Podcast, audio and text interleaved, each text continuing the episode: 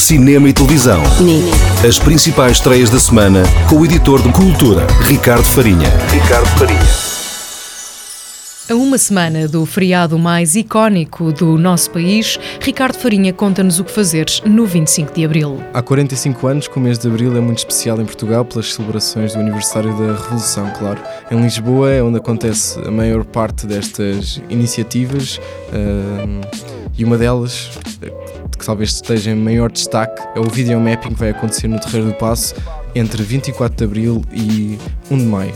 Vai haver sessões uh, todas as noites, uh, entre as 9 e as 10 horas, uh, com, com imagens que nos vão fazer recordar os dias que antecederam a Revolução, o próprio dia do, do golpe de Estado, mas também as semanas de bastante agitação que aconteceram depois da Revolução.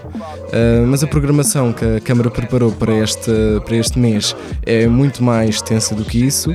Vai haver, por exemplo, peças de teatro no São Luís sobre hum, como era a vida na ditadura e o São Luís até partilhava uma das paredes com a antiga sede da PID e foi onde várias pessoas refugiaram quando essa polícia, a PID, uh, abriu fogo no, no 25 de abril de 1974.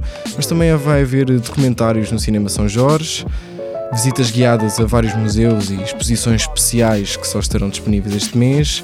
Também vai acontecer o Festival Política, que terá tanto debates como espetáculos de humor ou workshops.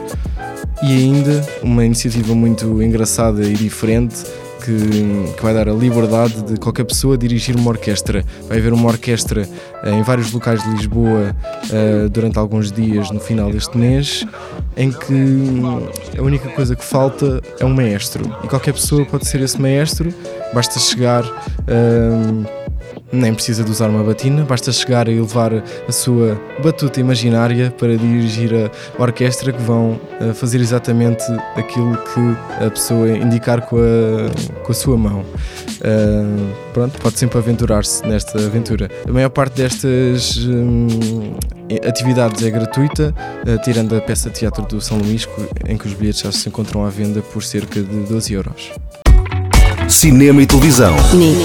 As principais estreias da semana com o editor de cultura, Ricardo Farinha. Ricardo Farinha.